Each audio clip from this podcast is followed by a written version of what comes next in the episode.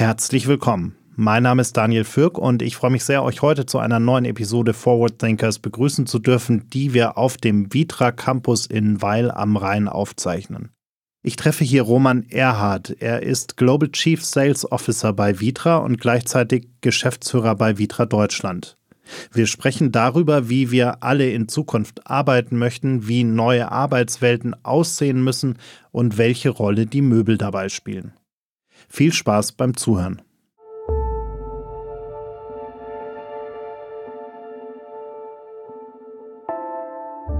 In an ever changing world, we need to keep track of what will be next.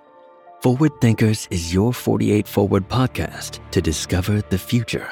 We are talking to innovative and creative minds from all over the world to learn more about what they are working on and what they think will change the way we work and live within the next decade. Are you ready to join the ride? Welcome to Forward Thinkers Lieber Roman, ich freue mich sehr, dass wir uns heute hier bei euch auf dem Campus treffen können in Weil am Rhein. Ganz nah an der Schweizer Grenze und an der französischen Grenze, eigentlich so mittendrin äh, zwischen allem. Erstmal herzlich willkommen. Dankeschön. Ja, herzlich willkommen an dich hier bei unserem Vitra Campus. Genau, das Dreiländereck hier zwischen der Schweiz, Deutschland und Frankreich. Und ja, schön, dass du den Weg zu uns gefunden hast für diejenigen, die vielleicht noch nie da waren, das ist ja hier nicht einfach nur ein äh, Campus, auf dem ihr irgendwie produziert oder und arbeitet, sondern der hat ja ganz, ganz viele Besonderheiten. Magst du vielleicht mal ganz kurz erklären, was diesen Standort, was diesen Campus auch so besonders macht für alle, die noch nie hier waren? Ja, klar. Also wir hatten mal, das war früher ein ganz normaler Produktionsstandort mit ganz normalen Fabrikhallen. Und dann hatten wir einen großen Brand, wo Großteil von dem gesamten Produktionsbereich äh, abgebrannt ist. Und danach hat man die Gelegenheit genutzt und hat das Ganze ähm, wieder aufgebaut, allerdings als Architekturpark. Also man hat ähm, tolle Architekten eingeladen, weltbekannte Architekten, teilweise Architekten, die zwar sehr bekannt waren, ähm, wie zum Beispiel Zaha Hadid vorher noch nie wirklich ein Gebäude realisieren durften. Äh, die hat bei uns dann treffenderweise auch das Feuerwehrhaus gemacht. Aber wir hatten nachher auch äh, beispielsweise Frank Gehry und Tadao Ando, und äh, das Architekturbüro Sana, die Hallen gebaut haben, Gebäude hier gebaut haben. Ähm, natürlich Herzog de Moron, sehr bekannte Architekten hier aus Basel, die das Vitra-Haus ganz vorne am Eingang äh, gebaut haben. Und so ist eigentlich über die Zeit ein Architekturpark entstanden, der, ich würde mal sagen, wahrscheinlich seinesgleichen sucht. Äh, direkt im kleinen Weil am Rhein hier an der Grenze zu Basel. Und ja, wir freuen uns, dass wir eigentlich jedes Jahr hier über 300.000 Besucher auch ähm, willkommen heißen dürfen. Und so ist es nicht nur eine Herstellung von Möbeln und von, von, von Stühlen und anderen Produkten, aber auch etwas, wo wir immer viele Besuchergruppen haben, die uns hier jeden Tag besuchen kommen. Äh, ich arbeite sozusagen ähm, drei Meter über dem Raum hier. Oben ist unser Citizen Office. Das ist eigentlich auch ein, eine der Büros, wo wir ein Stück weit einen Entwurf schon seit über 20 Jahren zeigen, äh, wie wir uns Arbeit vorstellen. Eine, Büro, eine moderne Bürolandschaft, wo ich dich nachher auch nochmal kurz entführe und dir das so ein bisschen zeige. Und dort bringen wir auch unsere Kunden hin, weil wir neben Möbeln auch noch Büros, äh, moderne Bürolandschaften für Menschen machen. Und wir unsere eigenen Büros eigentlich als Inspiration nutzen, äh, um Leuten so ein bisschen unseren Ansatz zu zeigen, genau. Wir wollen ja heute ein bisschen über Arbeit reden und äh, wie sich eben die auch verändert äh, in diesen verrückten Zeiten, in denen ja gefühlt sich alles alle fünf Minuten verändert. Jetzt bist du Global Chief Sales Officer bei Vitra und gleichzeitig auch äh, Geschäftsführer für Vitra in Deutschland. Wenn wir mal über Arbeit reden, wie sieht denn so ein Arbeitsalltag von dir aus? Hm. Ähm ja, also es ist richtig. Also um das Ganze ein bisschen einzuordnen, wir haben verschiedene Ländergesellschaften. Die deutsche Ländergesellschaft ist unsere größte Ländergesellschaft und äh, dort darf ich die Geschäftsführung machen. Und gleichzeitig seit Anfang des Jahres bin ich global für Vertrieb zuständig und bin sozusagen im Vitra GM, was gleichbedeutend im Vorstand ist, und dort für Vertrieb und für Kundenthemen verantwortlich. Ja, meine Arbeit teilt sich genau zwischen den beiden Sachen auf. Also ich bin sehr häufig auch in den Märkten unterwegs, äh, in Deutschland unterwegs, bei Architekten, bei Endkunden, bei unseren tollen Händlern da draußen und mache das Ganze seit Anfang des Jahres auch global. Jetzt bin ich zurzeit auch in verschiedensten Projekten involviert, deswegen reise ich nicht ganz so viel, wie ich es manchmal gerne würde. Aber im Endeffekt sieht jeder Tag anders aus. Würde man sagen, wahrscheinlich so 20, 30 Prozent der Zeit bin ich hier in Weil am Rhein äh, und einen gleichen Prozentsatz auf der anderen Seite in Basel in unserem Headquarter. Und äh, den Rest kann sich jetzt jeder ausrechnen, müssten, glaube ich, 40 Prozent sein. Äh, sollte ich eigentlich unterwegs sein. Zurzeit sind es vielleicht eher 30. Jetzt kommen wir ja gerade aus einer Zeit, die gerade im Bereich Arbeiten äh, zumindest mindestens mal kurzfristig, aber auch mit mittelfristig bis langfristigen Effekten die Art, wie wir arbeiten, grundlegend verändert hat. Mm, du warst in der Zeit, glaube ich, in UK, also in der Pandemie in UK äh, und bist dann äh, danach oder mittendrin, mittendrin irgendwann ja. äh, hier nach Deutschland zurückgekommen. Was würdest du denn sagen? Wie hat sich denn deine Arbeit auch jetzt mal unabhängig von der, von der Rolle, die sich verändert hat, aber wie hat sich denn die Art deines Arbeitens durch die Pandemie hm. verändert? Ich bin jemand, der wahnsinnig gerne ins Büro geht, weil ich gerne meine Kollegen äh, um mich rum habe. Und dementsprechend war das auch während der Pandemie so, dass ich eigentlich außer von den gesetzlichen Rahmenbedingungen natürlich, äh, abgesehen davon eigentlich immer jegliche Möglichkeit genutzt habe, um auch ins Büro reinzukommen. Wie du richtigerweise gesagt hast, ich war dreieinhalb Jahre Geschäftsführer für Vitran UK, bevor ich die gleiche Position hier in Deutschland übernommen habe. Und dort war ich sozusagen wirklich mittendrin, weil der Lockdown noch deutlich rigider und härter war als hier in Deutschland. Und so war es wirklich so, dass ich über zehn Wochen äh, damals in London äh, in unserem Zuhause gesessen habe und eigentlich gefühlt so alle zwei Wochen, drei Wochen bin ich dann mit dem Zug in die Stadt gefahren, bin durch ein entgeistert, total totes London gelaufen, bin in unseren Schauraum gegangen, weil ich dort mal die Pflanzen nass gemacht habe und habe diese surreale Welt wirklich so aus erster Hand miterlebt und ich musste es auch eine Ausnahmegenehmigung haben, dass du äh, überhaupt in die Stadt rein durftest und dass du dort durchlaufen äh, durftest und was sich dadurch verändert hat. Für mich hat sich dadurch wie gesagt, weniger verändert. Allerdings ist das Thema von äh, zu Hause aus zu arbeiten, von unterwegs zu arbeiten, bei uns, genauso wie bei jedem anderen Unternehmen, mehr oder weniger zum Standard geworden. Wir haben viele Kollegen, die einen Teil von zu Hause aus arbeiten.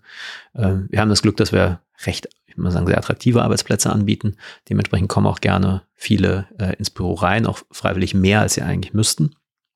Aber im Endeffekt ist das Thema Remote Work mehr oder weniger zum Standard geworden. Und ähm, das, was wir versuchen mit unserer eigenen Belegschaft, mit unseren eigenen Kollegen zu machen, ist, das Ganze irgendwo ein Stück weit einen Rahmen reinzulegen, dass man den Leuten eine gewisse Flexibilität gibt, aber umgekehrt halt auch klar postuliert, dass uns es wichtig ist, dass wir im Büro sind, weil im Büro eine andere Form der Interaktion, eine andere Form der Kreativität sich entfaltet. Dementsprechend glauben wir an das physische Büro als einen Platz, ähm, wo Leute zusammenkommen sollten.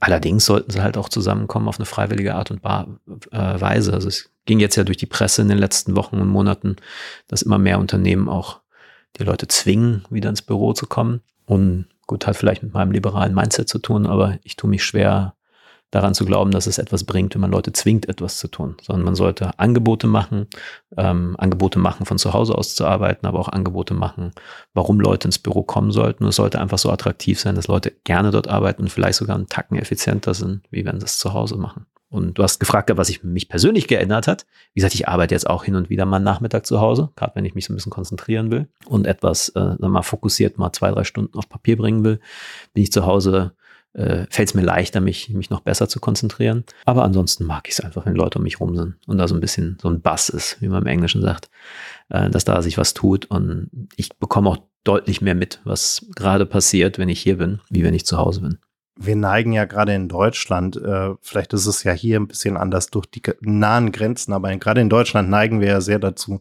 äh, alles immer sehr schwarz-weiß zu sehen. Also da gibt es dann entweder pro Homeoffice und alles andere ist doof oder kontra Homeoffice äh, und nur im Büro wird die wahre Arbeit gemacht, daheim wird nur Netflix geschaut oder Wäsche gewaschen.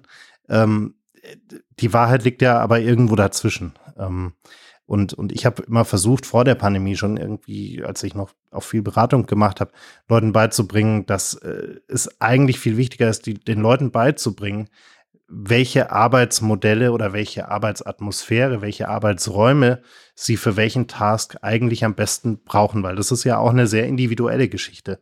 Der eine äh, braucht absolute Ruhe, wenn er an irgendwas sehr fokussiert arbeitet, wie du jetzt vielleicht gerade gesagt hast, dann bist du auch gerne mal Nachmittag zu Hause. Der andere kann sowas viel besser, wenn, äh, wenn man irgendwo im Café sitzt, vielleicht, wenn da irgendwie so ein Grundrauschen, so ein Gewusel rundherum ist.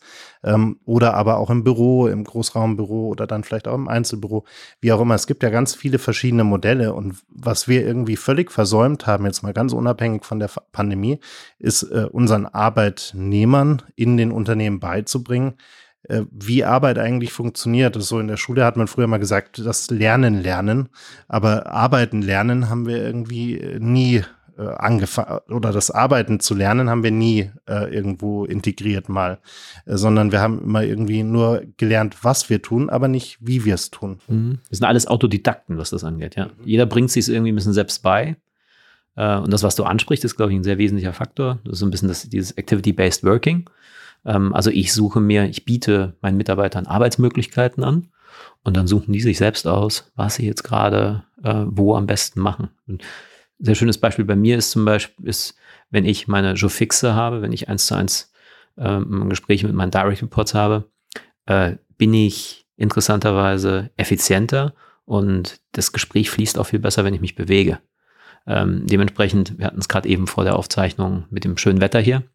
Ähm, und dann profitieren wir davon. Und ich mache sehr häufig meine Walk and Talks mit meinen Direct Reports. Ähm, und dann laufen wir einfach eine Dreiviertelstunde äh, irgendwo hier zum Piet-Udolf-Garten oder über den Campus, reden über gewisse Themen, kommen am Ende Viertelstunde wieder zusammen, fassen das Gespräch kurz zusammen, wie geht's weiter und haben dadurch eigentlich auch ein bisschen ja, Bewegung. Ne? Und ich, wie gesagt, ich glaube, wenn du wenn du dich bewegst und parallel redest, ist das auch eine Möglichkeit. Auch das ist dann sozusagen Activity-Based Working. Aber wie du schon sagst, also wir haben ganz oben in unserem Büro ganz viele unterschiedliche Möglichkeiten und du entscheidest selbst, wo du das am besten machst. Ob du das in deinem Schreibtisch machst, höhenverstellbarer Schreibtisch, Telefonzelle. Wir haben eine Library, wo du von Büchern umgeben bist. Wir haben vorne einen Kaffeebereich. Äh, wir haben einen Hochtisch. Also so hast du ganz viele, hast Workshop-Bereiche, die du flexibel so gestalten kannst, wenn du gerade mit anderen Leuten zusammenarbeitest, wie du willst. Natürlich auch die traditionellen Meeting-Bereiche und so weiter und so fort. Und ähm, im Endeffekt ist, gebe ich dir aber völlig recht, man, man bringt Leuten äh, interessanterweise selten bei, wie man eigentlich arbeitet und halt auch ein bisschen sich zu bewegen ne? und ein bisschen auch mal von einem Platz zum nächsten zu gehen. Wir haben zum Beispiel oben, ähm, fällt den allermeisten Leuten nicht auf, aber wir haben sehr wenig Mülltonnen oben. Also meisten Unternehmen ist es ja so, dass du eine Mülltonne unterm, unterm Schreibtisch stehen hast. Bei uns, wir haben das ganz bewusst nicht, damit die Leute sich meistens einfach ein bisschen bewegen müssen. Wenn sie irgendwas in den Mülleimer werfen, müssen sie einfach mal ein paar Schritte gehen, stehen auf, schütteln sich einmal durch und äh, auf die Art und Weise hast du ein bisschen kleine Bewegung eingebaut in den Arbeitsalltag. Und so kannst du verschiedene Tricks nutzen, um Leute auch im Unterbewusstsein ein bisschen dazu zu bringen, ähm, sich zu bewegen, weil das ist ehrlich gesagt ja das Gesündeste, was du machen kannst. Ungesündeste, was du machen kannst, egal wie gut dein Tisch und ähm, dein Stuhl ist, ist den ganzen Tag auf deinen vier Buchstaben zu sitzen. Und ähm, ja, genau, das kann man eigentlich in Büros ganz gut umsetzen. wenn man dann den Leuten noch ein bisschen hilft dabei, ähm, die richtige Arbeitsumgebung zu suchen, ist das natürlich nochmal zusätzlich eine Unterstützung wenn wir mal so einen Zeitsprung zehn Jahre äh, zurück machen, 2013. Wenn man damals in ein äh, Großkonzern reingegangen ist, dann ähm, hat man ganz oft gemerkt, der, der eigene Schreibtisch ist irgendwie so fast schon so, ein, so, ein, äh, so eine Einraumwohnung so ungefähr, äh, wo jeder sich eingerichtet hat. Da steht der Bilderrahmen auf dem Tisch, da steht die Kaffeetasse, die man jeden Tag benutzt, äh, vielleicht noch die Birkenstock-Sandalen unterm Schreibtisch, wenn es ganz schlimm wird. Ähm, also man hat sich da richtig heimisch äh, eingerichtet sozusagen. Welchen Wert hat denn der eigene Schreibtisch heute tatsächlich noch? Das ist eine gute Frage. Also, ich meine, wir haben ja, äh, wir propagieren ja eigentlich Open Spaces, also offene Bürowelten. Ähm, ich habe selbst mal relativ lange in einem Großkonzern gearbeitet und da war das, was du gesagt hast, war ein Faktor. Der andere Faktor war, dass sich eigentlich an der Größe des Raumes determiniert hat, wo du eigentlich stehst in der Hierarchie. Ähm, dann hast du ab einem gewissen Hierarchielevel hast ein Einzelbüro bekommen, ab einem gewissen Hierarchielevel wurde das Büro größer, ab einem hohen Hierarchielevel hast ein Eckbüro gekriegt mit größeren Fensterfronten und noch einen Besuchertisch und dann noch die Sekretärin oder Assistentin dann, die davor steht. Ich meine, wenn wir uns mal selbst reflektieren, ist das ein Stück weit Denken von gestern. Also ich glaube, das ist mit Sicherheit ein Thema. Ähm, das andere Thema ist aber, dass Menschen ein Bedürfnis haben, sich, wie gesagt, am Arbeitsplatz wohlzufühlen, ein bisschen heimisch zu fühlen. Und ähm, dementsprechend gibt es auch wieder da bestimmte Techniken. Wie kannst du dafür sorgen, dass äh, du selbst eigentlich in einem, einem Hotdesking-Umfeld, also in einem Umfeld, wo du keine territorialen Arbeitsplätze mehr hast, die ganz klar einer Person zugeordnet sind, wie du dafür sorgen kannst, dass die Leute ähm, ein paar Gegenstände haben, zu denen sie sich verbunden fühlen. Also wir haben zum Beispiel solche Lockertaschen oben, ähm, wo du ähm, deine Tastatur mit reintust, wo du deine Maus mit reintust, wo du vielleicht auch das Bild von deiner, von deiner Familie mit reintust. Und das kannst du abends einfach locker reinschieben. Und wenn du du wieder zurück bist, holst es raus, stellst es morgens dann auf deinen Arbeitsplatz drauf und hast auf dem Weg auch eine Möglichkeit, fühlst dich zu Hause und musst vielleicht auf, ja, hast dein Mauspad, hast deine Maus, hast deinen Kopfhörer und hast deine Sachen mit dabei. Und ich glaube, da ist schon wichtig, dass du es respektierst, dass Leute auch Gegenstände in ihrem Umfeld haben, die ihnen vielleicht persönlich was, was, was bedeuten wird. Ich sehe auch bei meinen eigenen Mitarbeitern oben, dass manche einfach eine bestimmte Präferenz von einem bestimmten Platz haben. Das bedeutet, wenn sie morgens die Ersten sind, dann setzen sie sich gerne dorthin. Und das ist halt diese Form der Habitualisierung, die, glaube ich, jeder macht. Mache ich vielleicht auch hier und da ganz gerne. Einfach der, der, der guten Gewohnheit wegen. Ich denke, dass viele Menschen verstehen, dass wenn du nur noch zwei bis drei Woche, Tage die Woche ins Büro reinkommst, wir uns ein Stück weit von solchen Zellenbüros verabschieden müssen. Dass du vielleicht auch nicht einen zugeordneten Schreibtisch hast. Aber umgekehrt muss man sich überlegen, was für Techniken kann ich einwenden, damit die Leute sich nach wie vor heimisch fühlen, zu Hause fühlen. Für mich ist dieses Thema der Heimat ist ein sehr großes, weil ich kann mich erinnern, als ich bei Vitra anfing, hatte ich einen Sales-Kollegen gehabt, der das immer sehr, sehr stark propagiert. Und da musste ich mich selbst am Kopf kratzen, weil ich selbst aus meinen persönlichen Umständen nie so etwas wie eine Heimat hatte. Ähm, konnte das aber sehr, sehr schnell nachfühlen, dass wenn man sich in einem Büro richtig zu Hause fühlt, dass du ein Zugehörigkeitsgefühl entwickelst. Und ähm, ich finde, dass es gibt auch nur im Deutschen diesen Begriff Heimat. Aber seitdem habe ich das in meinen eigenen Sprachgebrauch übernommen und ähm, sage häufig, wenn ich draußen bei Endkunden bin, dass sie eigentlich den Anspruch haben sollten, für ihre Mitarbeiter so eine Art der zweiten Heimat eigentlich zu kreieren. Etwas, wo sie sich zugehörig fühlen, etwas, wo sie das Gefühl haben, sie haben äh, ihre erweiterte Familie zumindest um sich. Und ich glaube, alles das, was dabei hilft, dass Leute diese Zugehörigkeit fühlen, ist, glaube ich, gut. Ist etwas, wo man sie unterstützen müsste muss. Und jetzt muss man umgekehrt halt dafür sorgen, dass es halt am Ende des Tages nicht unordentlich aussieht. Und vielleicht findet man dann eine ganz gute Balance, je nachdem. Ich glaube, ein bisschen Unordnung gehört auch dazu. Als wir uns äh, kennengelernt haben letztes Jahr auf der, auf der Bits and Pretzels, auf dem Oktoberfest, ähm, habe ich dir schon erzählt, wir haben bei uns im Büro eigentlich äh, so gut wie keine klassischen Schreibtische mehr. Der einzige ist meiner und das ist auch der, der unaufgeräumteste von allen. Da herrscht äh, regelmäßig absolutes Chaos, äh, warum auch immer. Aber alles andere sind fast nur noch Räume, die irgendwie nach Wohnzimmer aussehen, nach Lounges aussehen, nach ähm, jetzt haben wir auch noch unser, unser großes Studio unten mit dran, wo es auch noch ein Bartresen gibt und, und, äh, und unser Tonstudio, wo man sich auch irgendwie mal reinsetzen kann. Und auf einmal hat sich äh, alles so, ohne dass wir je so richtig aktiv darüber gesprochen haben. Ich habe das einfach irgendwie mal so eingerichtet und so geplant. Und auf einmal sitzen die Leute alle auf ganz anderen, an ganz anderen Plätzen und wandern auch über den Tag hinweg. Also da schließt sich dann mal einer in irgendeinen kleinen Raum ein, setzt sich da aufs Sofa, schließt seinen Rechner an den großen Fernseher an und, und arbeitet da vor sich hin für eine Stunde. Der andere sitzt dann mal vorne irgendwie auf dem Sofa, dann sitzt der nächste irgendwie am Bartresen. Oder wenn mal jemand wirklich so gar niemanden hören möchte oder nicht gestört sein will, sitzt er unten irgendwie im Tonstudio, wenn es gerade frei ist und macht die Tür zu und ist komplett abgeschottet. Also äh, es entwickelt sich dann auch ganz natürlich, wie diese Räume irgendwie dann auch genutzt werden. Ist das was, was ihr hier auch seht? Ja, klar. Ich meine, das, was du jetzt sagst, ist ein schönes Beispiel dafür.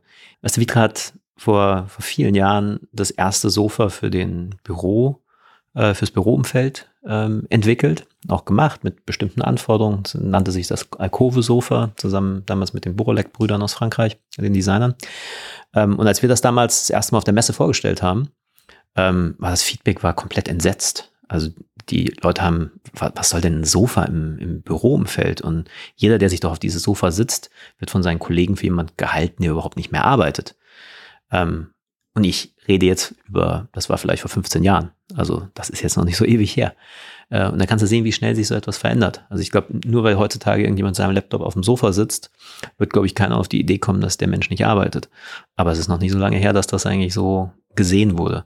Und wir haben eigentlich immer schon propagiert, wie gesagt, wenn du dieses Gefühl der Heimat stiften möchtest in einem Büroumfeld, dann musst du auch mit heimischen Materialien, Textilien und Wohntypologien arbeiten, also mit Sofas, äh, mit ähm, Stühlen, mit Holz, ähm, mit verschiedensten Dingen, die eigentlich auch an Zuhause erinnern, weil das wiederum dazu führt, dass die Leute sich auch heimisch fühlen. Von daher, ich glaube, das, was du sagst, ist, ist absolut richtig. Und ich persönlich gehe auch davon aus, dass dieser Trend noch weiter zunehmen wird.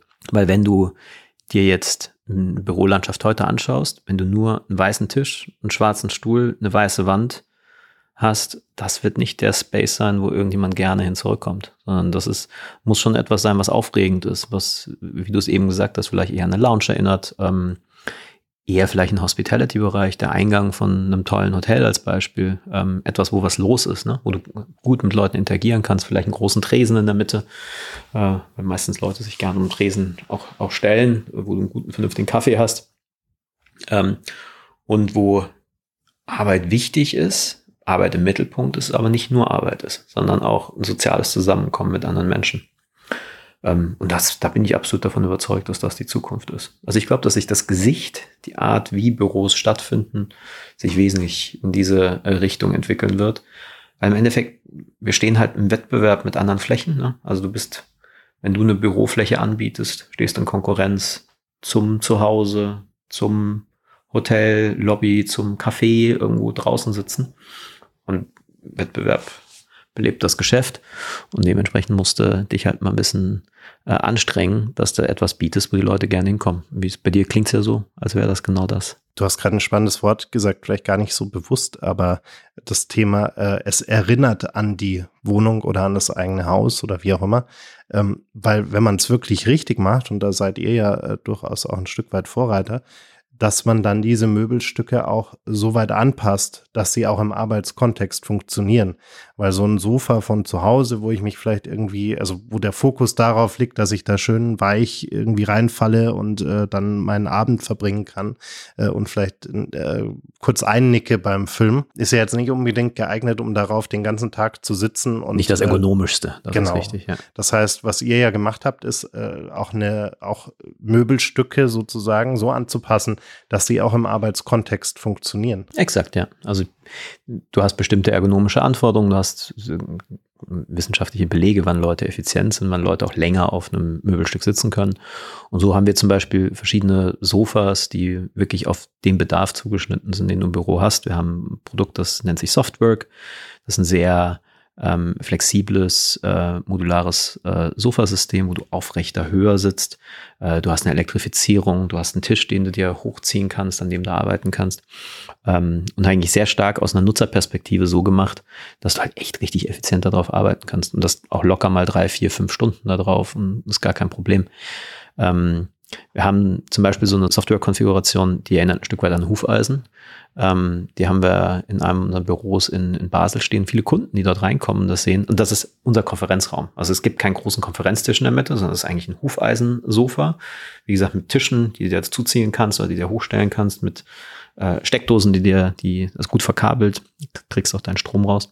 Äh, und viele kommen rein und sagen, wow, das ist eigentlich viel cooler als ein, als ein Konferenzraum, weil es gibt dir die ganze Fläche in der Mitte zum Spielen. Du siehst die Kollegen auf eine ganz andere Art. Du kannst auch Objekte in den Mittelpunkt stellen, die du dir angucken kannst. Das ist ja vielleicht bei vielen Unternehmen auch relevant. Von dem Zeitpunkt an, wo wir das da gezeigt haben, hat sich das extrem gut verkauft. Aber ja, natürlich. Es ist eigentlich Typologien, die man eher aus dem Zuhause kennt. Wie kannst du die übertragen und kannst sie im Büroumfeld gut, äh, gut einsetzen? Anderes Beispiel ist ähm, bei uns die sogenannte Join Bench. Also Join ist bei uns eine Möbelserie. Das ist, ist eine, eine, eine, große Tischbench, eine sehr, sehr lange Tischbench, die eigentlich von der Erinnerung hat, der alte Küchentisch von zu Hause. Das sind also zwei Blöcke seitlich, erinnert mit den Blöcken auch so einen typischen Tisch, den du vielleicht irgendwie früher mal auf äh, so Tapezierblöcke gestellt hast. Und die Grundidee war, wie kann ich diese Idee, diese Analogie, dass ich zwei Blöcke habe, lege eine Tischplatte oben drauf, eine Holzplatte oben drauf, wie kann ich das so in einem Büroumfeld nutzen, dass es halt auch praktisch ist, ne? mit Elektrifizierung in der Mitte, damit, dass das eigentlich alles auch wiederum äh, eine gute Höhe hat, ähm, ähm, dass es funktional ist, dass es stabil ist. Äh, und das war eigentlich die Idee, die hinter der Joint Bench stand. Wie kannst du den Küchentisch Analogie das, wo eigentlich gerne Leute drum herum kommen, sich hinsetzen, in ein Arbeitsumfeld packen. Und hast dann eine schöne Holzplatte oben drauf, eine schöne Materialität. Und ja, ich glaube, dass das schon etwas ist, was, man, viele reden heutzutage über höhenverstellbare Tische, haben wir auch im Programm, aber ähm, teilweise macht es einfach Spaß, wenn du dich halt um so eine Bench drumherum setzt und wenn es nötig ist, kannst du dich halt auch irgendwo an einen Hochtisch stellen. Natürlich man sich auch einen höhenverstellbaren Tisch stellen, aber ich glaube immer so dieser, diese Dynamik, wo Menschen zusammenkommen, ähm, da, da hast du viele Typologien, die zu Hause funktionieren. Warum soll das im Arbeitsumfeld anders sein?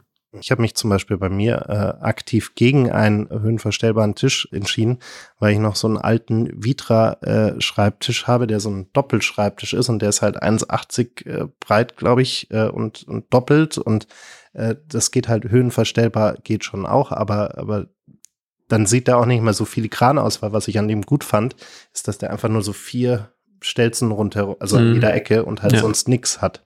Ähm, und, und das war in der Alternative schwierig und ich sitze total gerne an dem.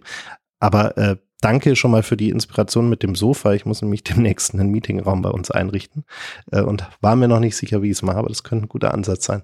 Ähm, jetzt kennen euch ja die allermeisten von, also wer an Vitra denkt, denkt an, an die ganz bekannten Designklassiker äh, und an die großen Designer, die auch diese, diese Möbelstücke entworfen haben. Ähm, aber was hat sich denn, wenn du, wenn wir dieses Zehn-Jahres-Beispiel mal wieder nehmen, äh, was hat sich denn am meisten an eurer Produktpalette sozusagen, an eurem Angebot verändert in diesen zehn Jahren? Hm. Du, ehrlich gesagt, ähm, also wir verkaufen zum Beispiel die Designklassiker, die du eben angesprochen hast, also die Klassiker von, von Ray und Charles Eames, äh, von Prouvé, äh, Nelson Noguchi und so weiter, die verkaufen sich immer noch sehr, sehr gut, weil sie halt immer ein bestehender Wert sind. Also du hast einen Wert, der einerseits eine gewisse Zeitlosigkeit dokumentiert.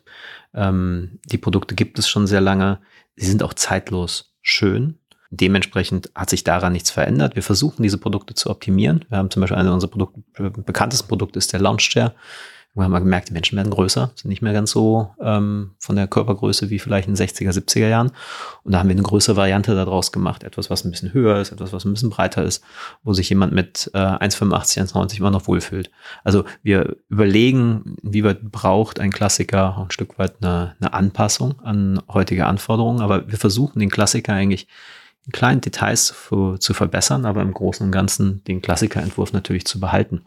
Und dann arbeiten wir mit anderen bekannten Industriedesignern zusammen und der übliche Prozess ist der, dass wir zum Beispiel eine Idee haben von etwas, was fehlt am Markt oder der Designer kommt zu uns mit einer Idee. Wir haben sehr, sehr gute Ingenieure, deutsche, Schweizer Ingenieure, die dann mit dem Designer da draußen ein fertiges Produkt machen. Das dauert meistens ein sehr langer Prozess, bis man da am Ende des Tages von beiden Seiten zufrieden ist.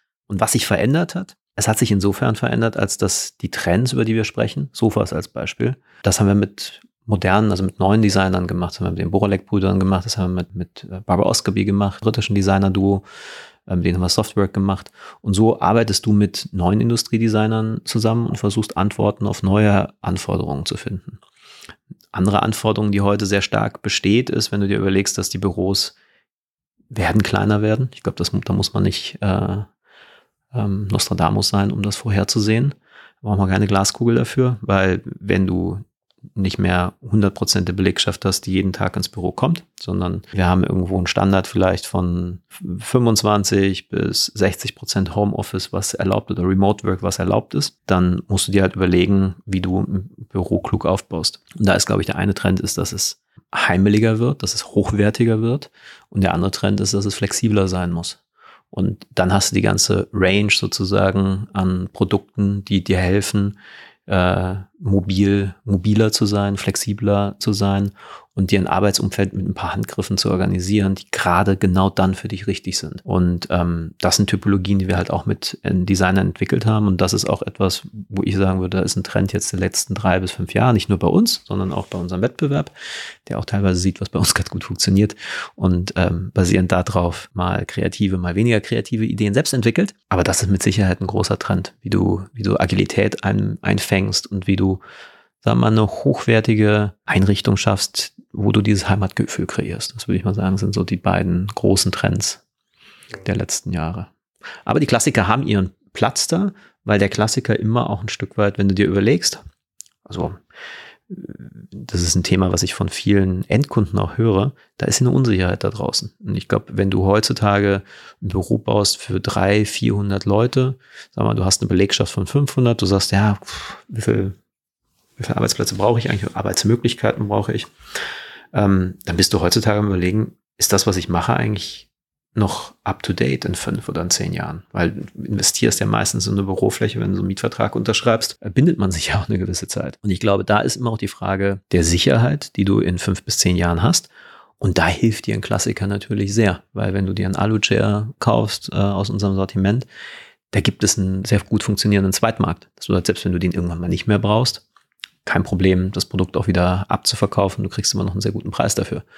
Und das hast du halt mit sehr, sehr vielen Möbeln halt heutzutage nicht. Das hast du halt so ein bisschen mit einigen sehr, sehr wenigen Herstellern, dass es dann funktionierenden Zweitmarkt gibt, aber mit den allermeisten halt nicht. Und ich glaube, das ist nochmal ein zusätzlicher Faktor der Sicherheit, der da, der da eine Rolle spielt. Abgesehen davon, dass die Produkte schön sind. Und es lockert den Raum natürlich auch ein bisschen auf. Also ja. wir haben zum Beispiel einen Raum, den wir ganz oft nutzen für Kundentermine, weil er einfach sehr hell ist, groß, sehr, sehr hohe Decken, Sofa drin stehen, Sessel drin stehen, wo man sich einfach schön mal für eine halbe Stunde zusammensetzen kann.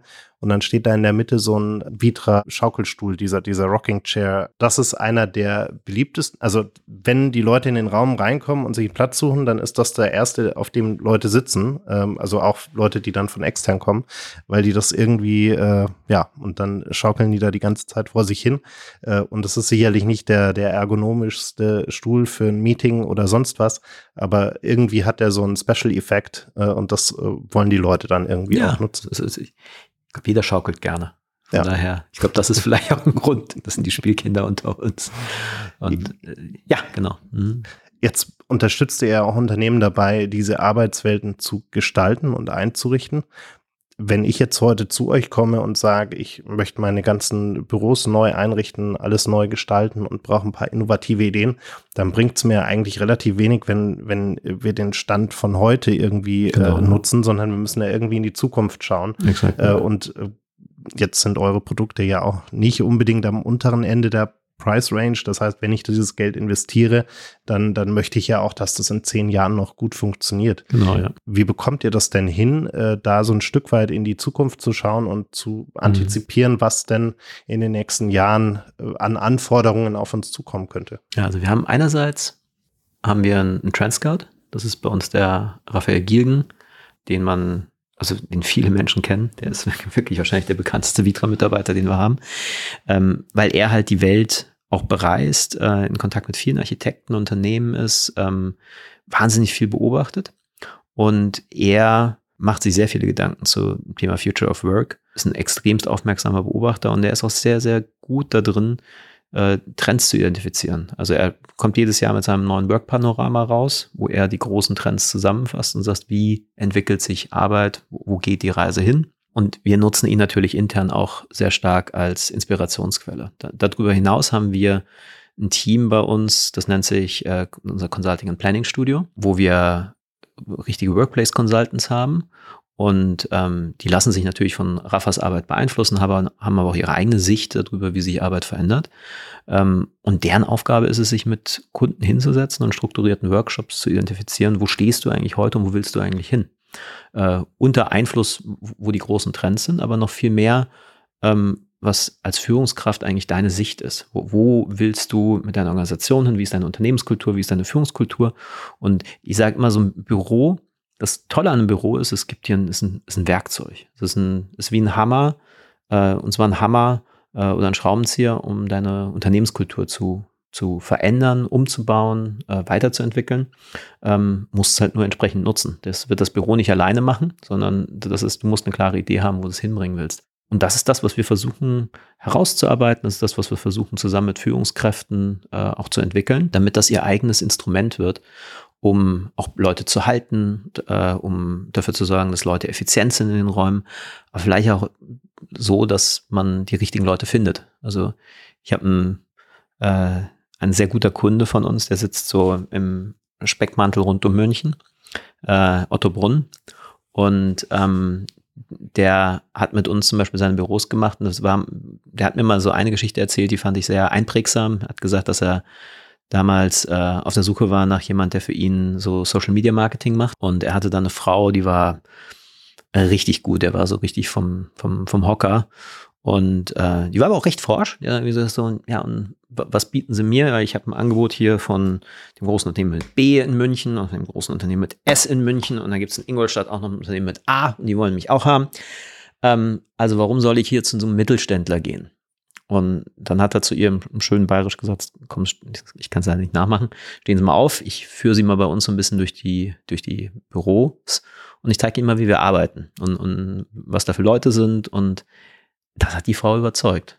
Ich will nicht sagen, dass es die, am Ende die Vitra-Möbel die Leute überzeugt hat, aber es war die Art, wie Menschen dort interagiert haben, wie Leute äh, auf diesen Flächen waren, wie die Leute in einem, in einem tollen Umfeld gearbeitet haben, aber Spaß hatten, gelacht haben. Mit Sicherheit auch, wie die Leute gearbeitet haben. Aber am Ende des Tages hat der Mittelständler den, den, den Zuschlag bekommen. Und ich glaube, das ist das, was es machen kann. Es kann, es kann dir helfen, deine Identität als Unternehmen ein Stück weit nach außen hin zu, zu repräsentieren, gegenüber Mitarbeitern, gegenüber Kunden, gegenüber Lieferanten äh, und kann deinen Mitarbeitern auch zeigen, was du willst, was du nicht willst.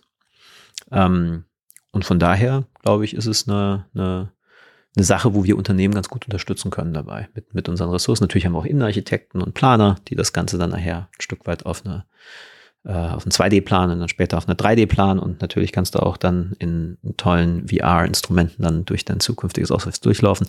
Aber das ist dann, sagen wir, eher das Handwerkliche. Ich glaube, das Wichtige ist, äh, die Zusammenarbeit mit dem Kunden zu verstehen, wo der eigentlich hin will. Und unter der Maßgabe, wo entwickelt sich das Ganze hin? Also ich meine, du hast das ganze, die ganze Technologieschiene, die mit Sicherheit sehr viel noch verändern wird, ähm, um zu gucken, wie sich da die Dinge durchsetzen das ist, glaube ich, relativ spannend. Da gibt es wahrscheinlich auch kompetentere Ansprechpartner als mich.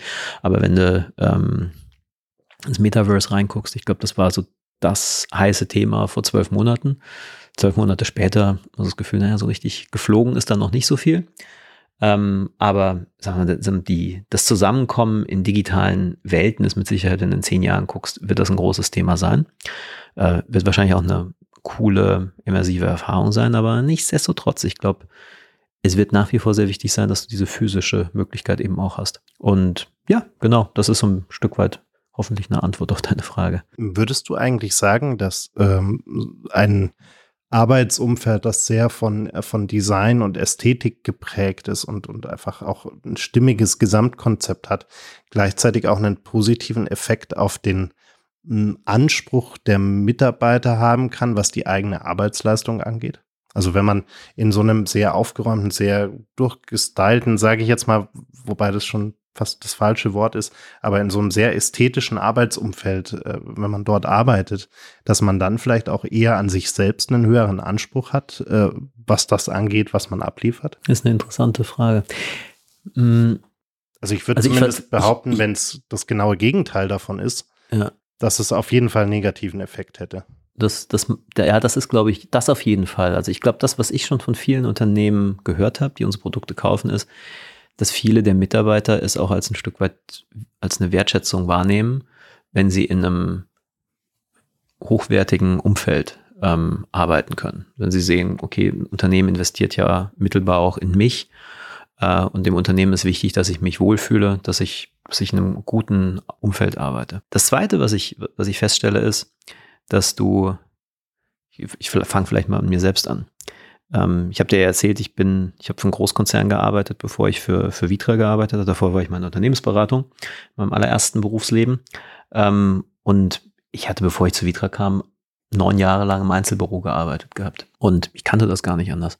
Und an meinem ersten Tag, als ich bei Vitra anfing, hat mich mein damaliger Chef vorne am Empfang abgeholt und wir sind dann zu seinem äh, großen Tisch gegangen und ähm, der war vielleicht so groß wie der Tisch, an dem wir jetzt hier heute sitzen. Und da hat er gesagt, guck mal, da, da sitzen meine ganzen Direct Reports drumherum. Da sitze ich, wenn ich hier nicht gerade im Meeting bin und da sitzen alle fünf Leute, die äh, mit mir, die sozusagen an mich rapportieren. Und du kannst dir einfach irgendeinen Stuhl, schnapp den Stuhl und setz dich dazu. Dann ging bei mir schon mal, ich hatte so ein, meine, ich habe es früher immer meine Devotionalienkiste genannt. Da waren so Bilder von meiner Familie drin, so ein paar Sachen, die ich irgendwann mal im Ausland geschenkt gekriegt hatte.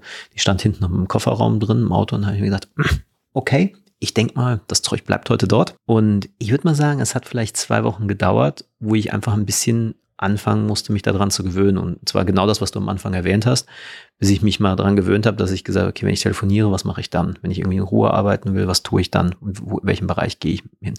Und habe mir dann eigentlich auf die Art und Weise dieses Activity-Based Working ein Stück weit angewöhnt. Aber danach habe ich halt einfach massiv gespürt, wie du Effizienzverbesserungen hast, weil mein damaliger Vorgesetzter hat den gleichen Job, den ich heute habe. Der war damals Vertriebsvorstand.